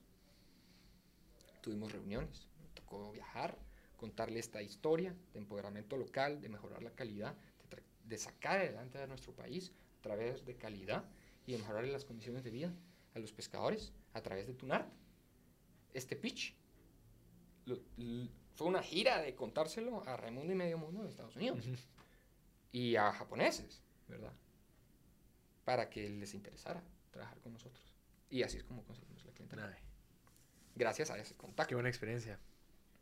Y ahorita, ¿cuál es el reto? De, digamos, ok, conseguiste la plata y ahora se venían otros cinco pesos, quería ejecutar ese proyecto. Ejecutar el proyecto. Y ahí es, ahí es donde todo cambia. ok.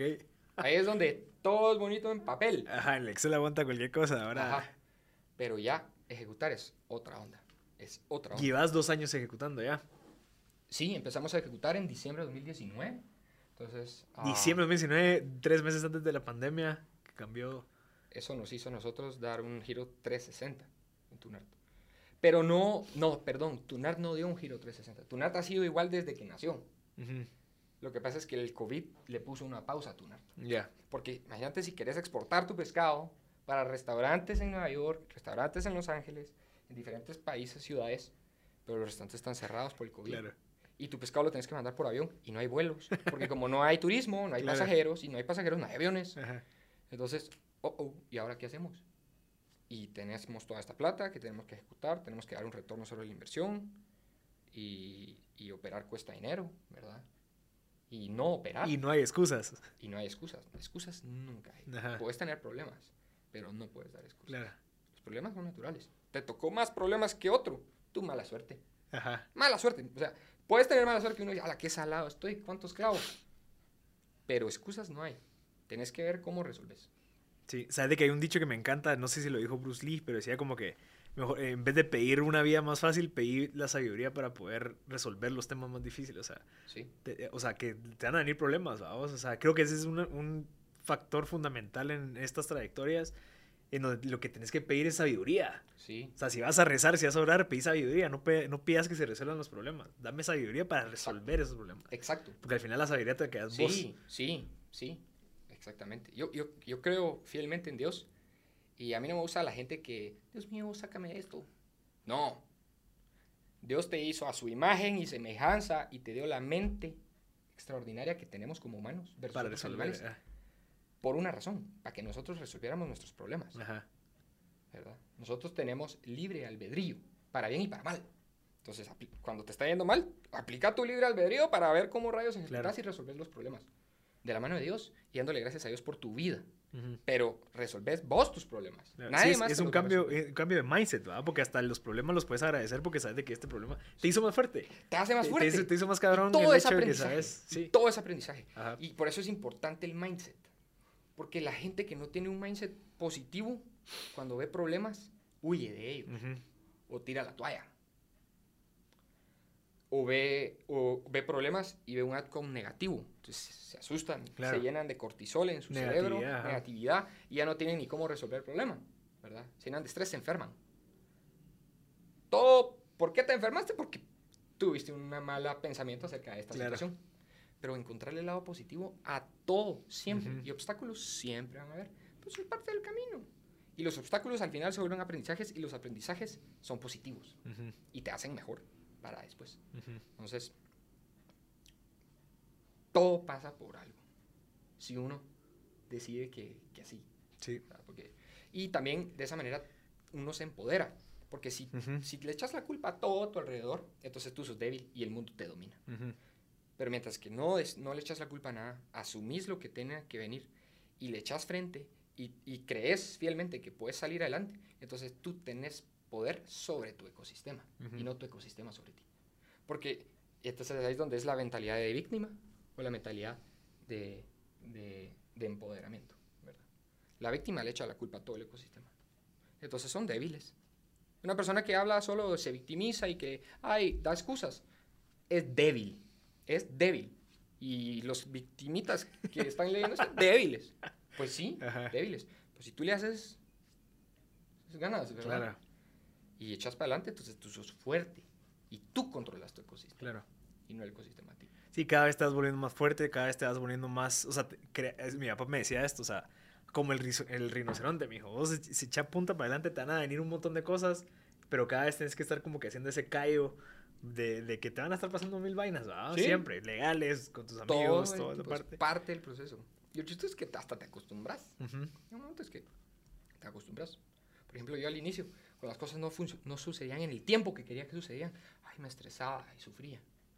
Ahora entiendo que absolutamente todo lleva tiempo y si calculas que vas a lograr algo en seis meses, en realidad te va a tomar un año. Claro. Y si decís de que lo vas a lograr en un año, en realidad te va a tomar dos. Entonces, ay, que hay atrasos aquí, no te estreses, es natural. ¿verdad? Y cualquier proyecto que tengas, y ponerle un deadline, porque hay que ponerle un deadline, Ujú. multiplícalo por dos. multiplícalo por dos, y ese va a ser el tiempo real en el que lo vas a... Pero puede que lo logres antes, y perfecto. Mejor. Pero si no lo logras antes, ya lo tenías contemplado. claro. Hasta ya de está, presupuesto. Ya todo. está en el budget. Ujú. Si es within the budget.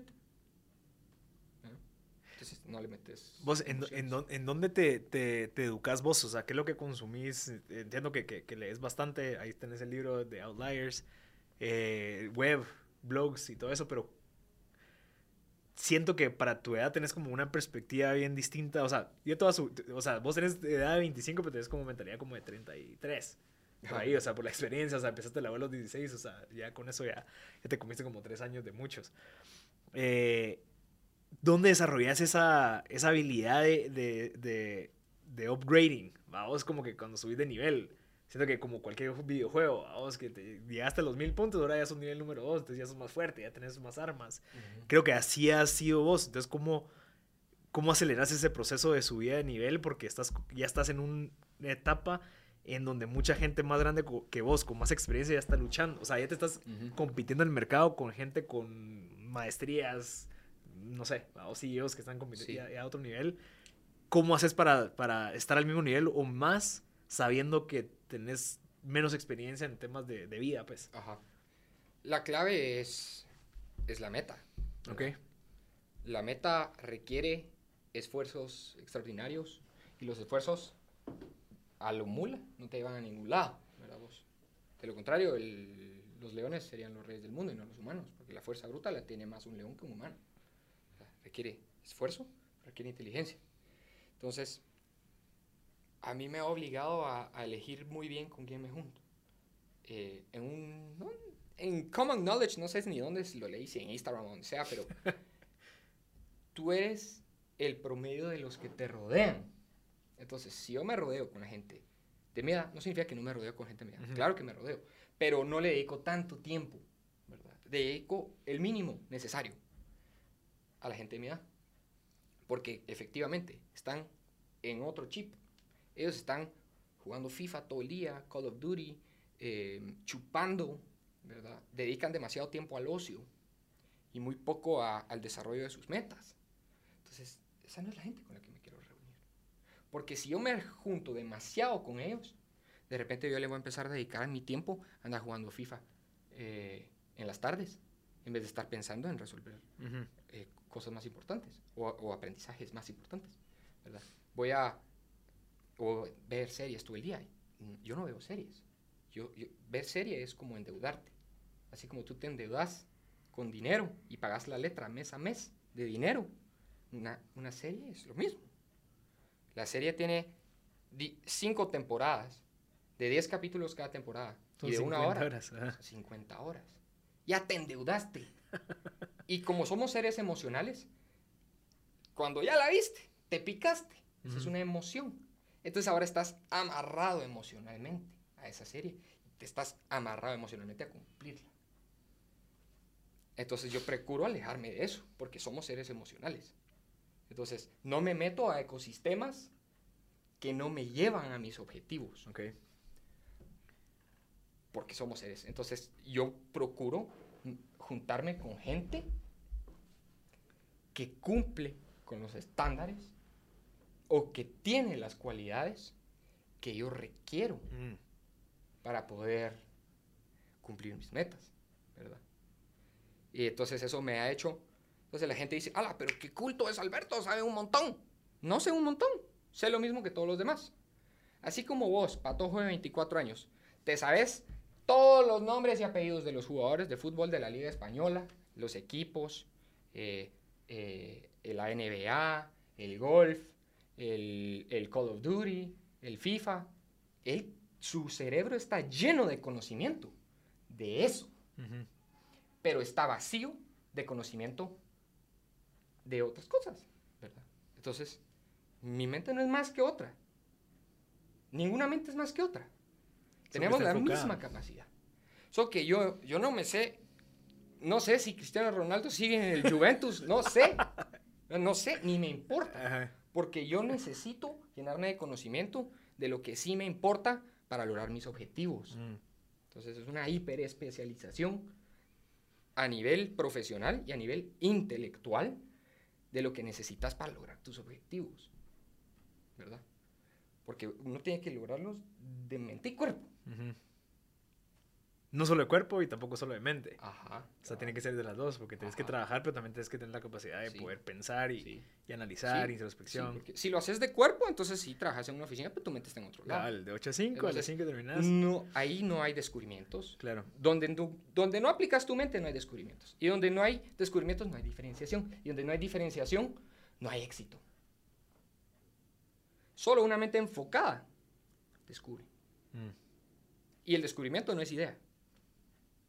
Este Alexander eh, Fleming, el que descubrió la penicilina, él no estaba diciendo, voy a descubrir la penicilina, voy a matar las bacterias. Ujú. No, el cuate estaba haciendo unas pruebas eh, eh, en unas eh, eh, cos- cosas estas de Sí. Petri. Él estaba haciendo otra cosa, pero dedicaba Su mente y cuerpo. su a- mente y cuerpo a eso. Él estaba full comprometido a eso. Entonces, al estar comprometido a eso, puchica, se dio cuenta que donde había hongo, no crecía bacteria. Dijo, "Mm, qué interesante, donde, donde había hongo, no hay bacteria. Y él ya se había dado cuenta que las bacterias eran las que causaban la descomposición de la carne cuando habían heridas. Y amputaban a toda la mara en la guerra. ¿Te cortaste? Amputado. Pero si solo es un corte, amputado Porque se te, porque se te infectó. infectó. ¿Verdad? Entonces todo el mundo mutilado y muriéndose de infecciones, eh, eh, eh, la famosa septicemia. Entonces les dijo, ¡pum! A tocaos. Esto que estoy viendo aquí puede resolver esto otro, que él no estaba viendo eso. Claro. Estaba viendo otra cosa. Él estaba viendo temas de pasteurización, si Ujú. no estoy mal, ¿verdad? Eh, el proceso de la pasteurización de bacterias y bla, bla, bla. Entonces, así es el proceso de descubrimiento. Si vos estás enfocado en una industria, enfocado en una cosa, y sabes de que esa cosa tiene el potencial de lograr que cumplas tus metas, te vas a ir de largo. Nah. Libros. No leo tanto ahora, No. la verdad. Quisiera leer más. Lo lees más por, por, por ocio, digamos. O sea, voy a aprovechar a descansar un rato, me distraigo, leo. Sí, sí, pero ya no leo todo. O sea, sí, sería un pajero si te digo que leo un montón. Ajá. Leí un montón en un momento determinado de mi vida. Pero con el fin de esta meta o era por, el- por, por pasión, digamos, por Sí, ficción. mm, me gusta leer novelas históricas, historia. Me gusta leer mucho historia. Ok. Yo no leo negocios, porque los negocios son lógica humana. Entonces, la lógica humana aplicada a los negocios. Ujú. Entonces, por ejemplo, ¿qué hizo un estratega militar en la guerra del Peloponeso en Grecia? Usó su inteligencia y su lógica para resolver un problema político y de guerra. Entonces, me parece mucho más interesante cómo. Napoleón resolvía sus problemas que andar viendo un empresario cómo resolvió sus problemas en un- una pinche empresita en Estados Unidos siento que al final eh, es tú lo que tenés que ver es la manera en que los humanos resuelven. Y eso se aplica a cualquier industria a cualquier industria. Si sos un general en la guerra si sos un presidente si sos el CEO de una compañía la lógica humana cómo cómo entonces la sabiduría Mm. esa inteligencia esa astucia esa astucia genera resultados across industries ¿verdad? hay una cosa que dice la experiencia te va a generar resultados en una industria. El sentido común te puede generar resultados en todos lados. Ya.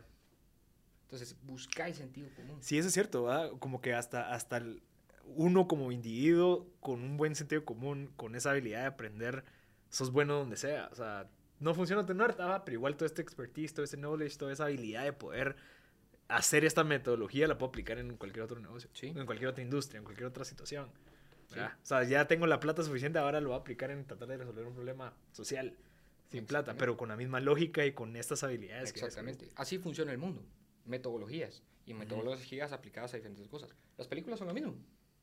Vos quitas el personaje de Spider-Man y pones el personaje de Harry Potter y seguís la historia. Es el Hero's Journey. Es Ajá. la metodología del Hero's... El, el- Y el- funciona, entonces toda la funciona. Entonces, todo es lo mismo. Un niño ordinario descubre algo increíble. Conoce un mentor. Conoce un mentor, ¿verdad? Luego empieza a tener problemas, ¿verdad? Casi se muere, el mundo se va a la carajo, pero lo resuelve y regresa al mundo. A contar la historia. Ajá. Y t- todos, entonces, el ser humano es igual, el mundo es, Ujú. el mundo es un mundo de leyes. Es un mundo, es un mundo de leyes. Las leyes de la física, las leyes de la naturaleza, que yo creo que Dios hizo esas leyes, ¿verdad? Dios las hizo. Por ejemplo, la evolución. Piensan que la evolución se opone al- a, a la creencia de, de, de un Dios creador. Todo lo contrario. Yo creo que un Dios creador es tan inteligente que crea leyes, sistemas, y a través de un proceso sistematizado de evolución se llega a lo que sucede. Porque Dios es omnipresente. Él es, para Él el tiempo es, no hay tiempo, el tiempo es relativo. Entonces lo que en la Biblia dice en seis días, ¡pum! Se creaban las especies. En realidad ante Dios, un proceso de millones de años de evolución. todo es relativo, ¿verdad? Entonces, cosas así. Entonces, la sabiduría más grande la encontrás observando a la naturaleza. Observando a la naturaleza. Y, y, y, ahí te das cuenta la lógica del mundo. La lógica del mundo es todo tiene lógica, todo hace sentido. Cuando tomas decisiones lógicas y lo ves desde ojos lógicos, no desde ojos emocionales.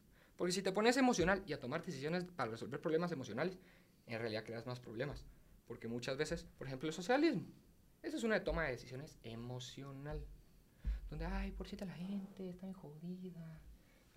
Eh, que sea todo equitativo. Creas un problema más grande. ¿Verdad? Y el socialismo va totalmente en contra de las leyes de la naturaleza. La naturaleza, así dura, pelada y cruda, es un sistema donde hay cadenas. Y están unos arriba y unos abajo. Y los fuertes están arriba. Y el león comió al venadito y lo hizo sufrir. Y el pobre venadito.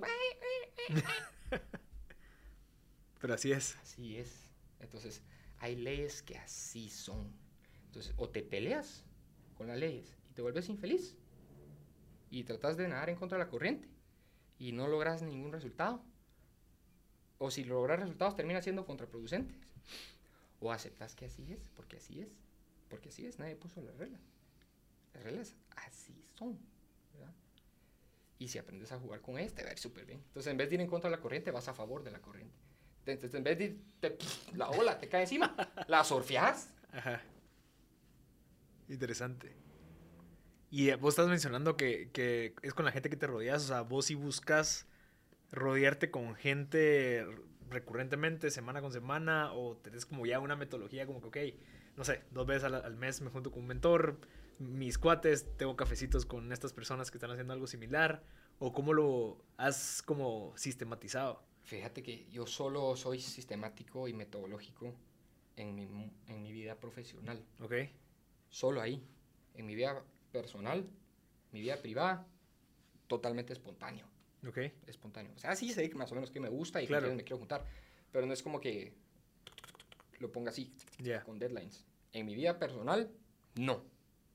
Ahí es donde espero que mi mujer, mi futura esposa, me complemente. Okay. ¿Verdad? La famosa complementariedad. Una mujer que sea buena en lo que yo soy malo. Entonces, mantenga el hogar bien nítido, todo. Entonces yo me vuelvo un buen proveedor, un buen papá, ahí estoy para ellos. Pero ella es la gerente general del hogar. ¿verdad? Yo sí creo en eso, la división del trabajo. Claro. Entonces, sí, en mi vida personal no tengo muchas, así, no es tan claro como lo tengo en... como en la parte de negocio. Pero lo, lo, haces a propósito, o sea, ¿crees que el ser que... No, no, no, no, quisiera cerrarlo en creativo, pero la parte de espontaneidad, digamos, la serendipia y todo esto que sucede cuando no hay una estructura, te ayuda en la parte profesional en donde sí hay una estructura y todo es como... Yo siento que sí, personalmente siento que sí, porque todo, todo, todo, todo, todo es tiempo en esta vida. Si yo me dedico, si yo paso el tiempo planeando juntes con mis cuates, planeando fiestitas, armando juntes, ay, que hayan chips en la fiesta, que aquí, que aquí, que allá, Todo eso es tiempo. Para tu mente, eh, lo mismo es tomar una decisión empresarial que tomar una decisión de qué ponerte hoy. Ajá. Es lo mismo. Para tu cerebro es lo mismo. Es tiempo.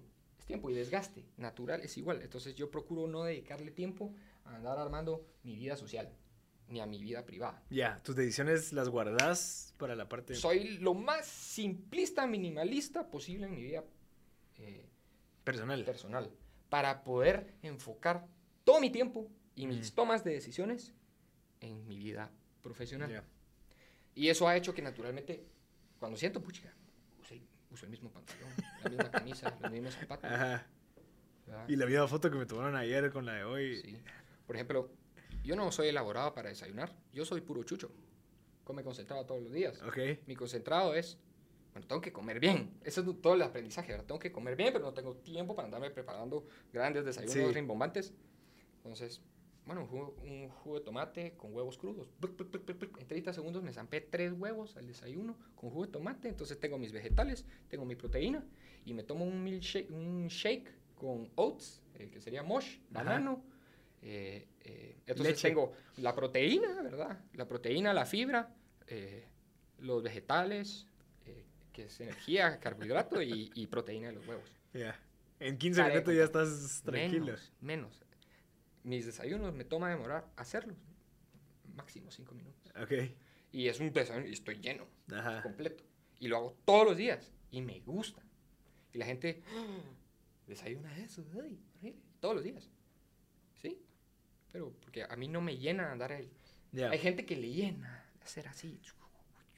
Esos son ellos. Ajá. A mí no, O sea, mí- no va con tu, con tu objetivo, A mí claro. me llena esto. yo le dedico tiempo a esto. Nada, Ujú. nada, interesante.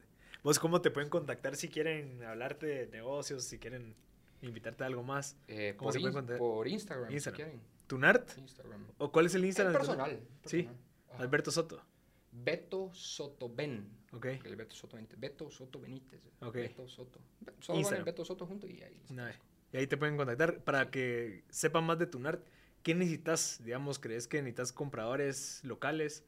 Eh, ¿Alguien que tenga contactos en Estados Unidos o en otros países? ¿O qué, qué crees que te caería de perlas? Necesito gente que quiera trabajar y que hay proyectos bien interesantes.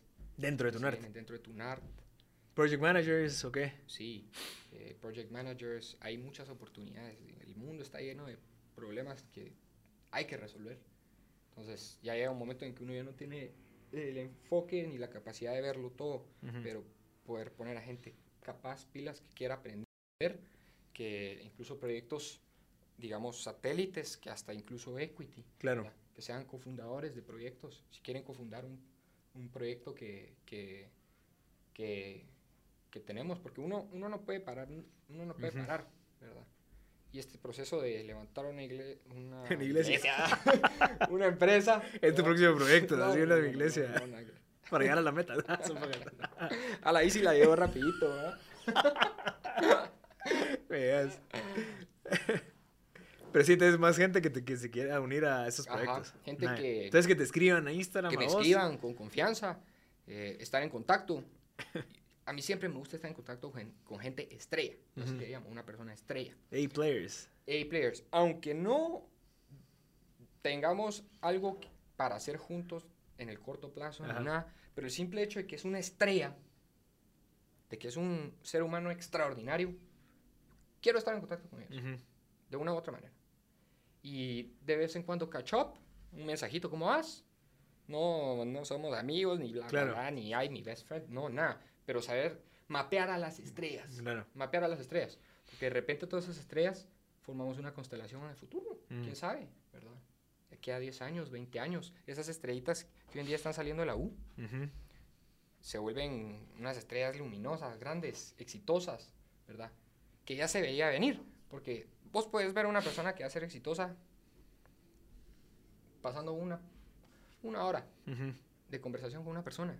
Puedes saber si él va a ser mediocre. Mediocre es la media, es es promedio, es un eh, normal, es un borrego, alguien más. Es, es uno más del montón.